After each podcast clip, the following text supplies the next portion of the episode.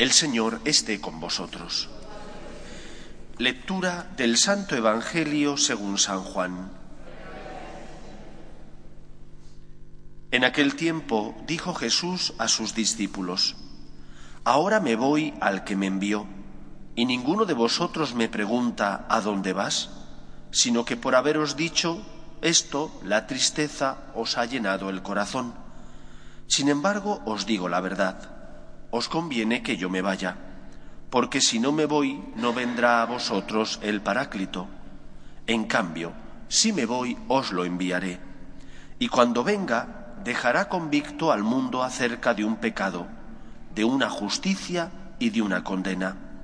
De un pecado porque no creen en mí de una justicia porque me voy al Padre y no me veréis, de una condena porque el príncipe de este mundo está condenado. Palabra del Señor. Los seres humanos no podemos evitar sentir.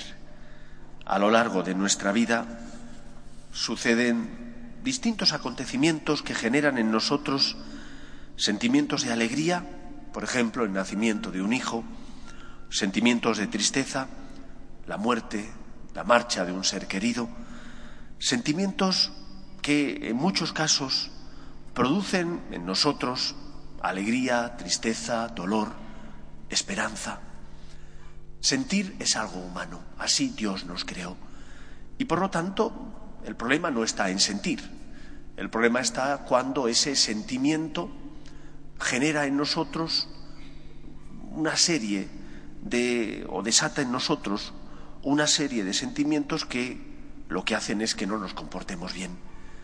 Jesús, por ejemplo, les dice a sus discípulos que se marcha. Era normal que sus discípulos sintieran que cuando su maestro no estuviera iban a echarle de menos. Era fruto del cariño, del amor, también de la seguridad que Cristo les daba. Pero ¿qué es lo que Cristo les dice? Que ese sentimiento de tristeza tiene que ser iluminado por la virtud de la esperanza. Has perdido un ser querido.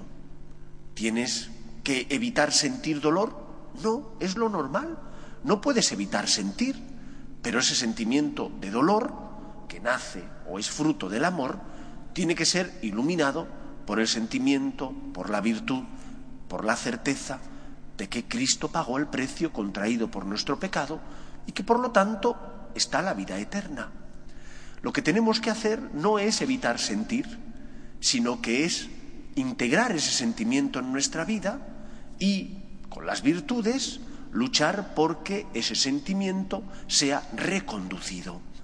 Haz la mamá o el papá cuando entregan a su hijo o a su hija para que se case, pues no, a veces no sienten alegría, les cuesta. Yo como sacerdote, cuando preparo la ceremonia con los contrayentes, si tengo confianza con los padres, muchas veces me lo dicen, no sabe usted, padre Javier, lo que me cuesta entregar a mi hija. Normalmente dicen los padres, o lo que me cuesta entregar a mi hijo. A veces no es fácil. Y sin embargo, yo les digo, pero qué suerte, que van a formar una nueva familia, qué suerte, que salen de casa bien, qué suerte, que en lugar de perder un hijo o una hija, vas a ganar otra hija u otro hijo. Tenemos que aprender a orientar nuestros sentimientos de forma que no impidan que veamos la realidad.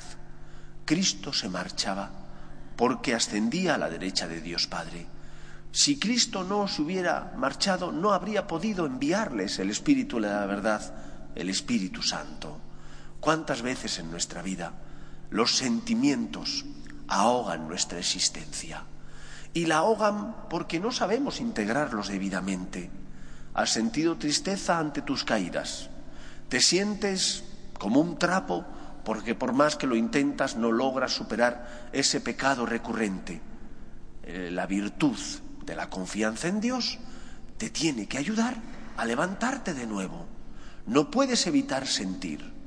Sí que tienes que luchar por no consentir en la tristeza, por no consentir en bajar los brazos, es decir, en el desánimo, por orientar ese sentimiento de manera que te ayude a vivir cristianamente tu situación concreta. No evitemos sentir, es imposible. Hemos sido creados así por Dios.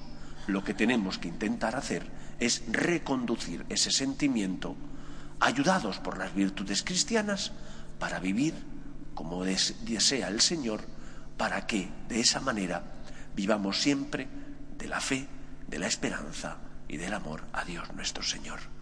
Hay filosofías, sobre todo orientales, hay religiones que vienen de, de aquellos sitios, de aquellas latitudes, que tienen como finalidad llegar a convertir al hombre en ese ser que no siente y que no experimenta.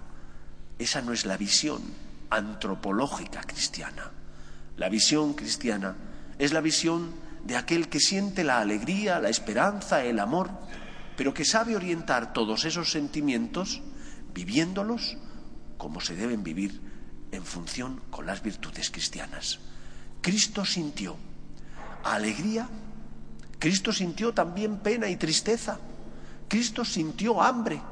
Sentir es cristiano, es humano, no podemos evitarlo, pero que ese sentimiento, cuando nos lleva a lugares que no debemos, sea reconducido, sea iluminado por las virtudes cristianas, la virtud de la fe, de la confianza y del amor a Dios. Que el Señor nos ayude. Nos ponemos en pie.